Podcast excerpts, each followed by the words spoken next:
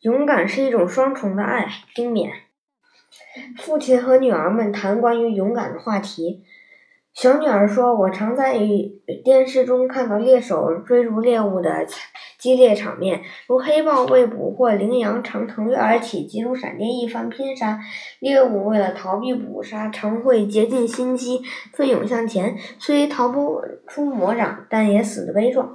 为了生存，动物的第一反应便是勇敢的。”嗯，追逐或逃窜，其实人也一样。危急时刻，为逃离火海，有人会从六楼纵身跳下；为脱离无情之水，即使只有一根稻草，有人也会抓住不放。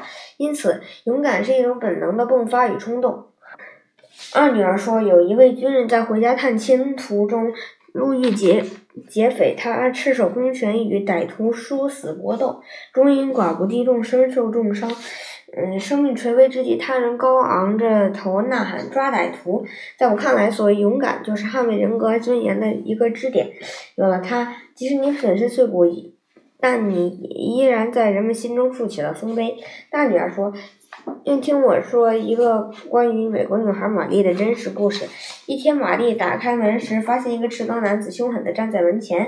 不好，遇到劫匪了！这一念头骤然。”嗯，跃入玛丽的脑海，但她迅速镇定下来。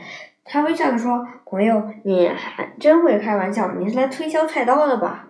我喜欢，我要一把。”接着便让男子进屋，还神采奕奕地对男子说：“你很像我以前一个热心的邻居。”见到你，我真的很高兴。你要咖啡还是茶？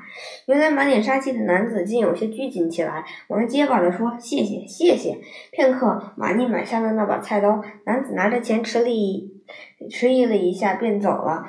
在他转身离去的一刹那，男子对玛丽说：“小姐，你将改变我的一生。”女儿竟然说：“其实，所谓勇敢，乃是通过自己的沉着冷静和智慧，努力做到整。”就既拯救自己又挽救别人，勇敢者的座右铭就是要学会双重的爱。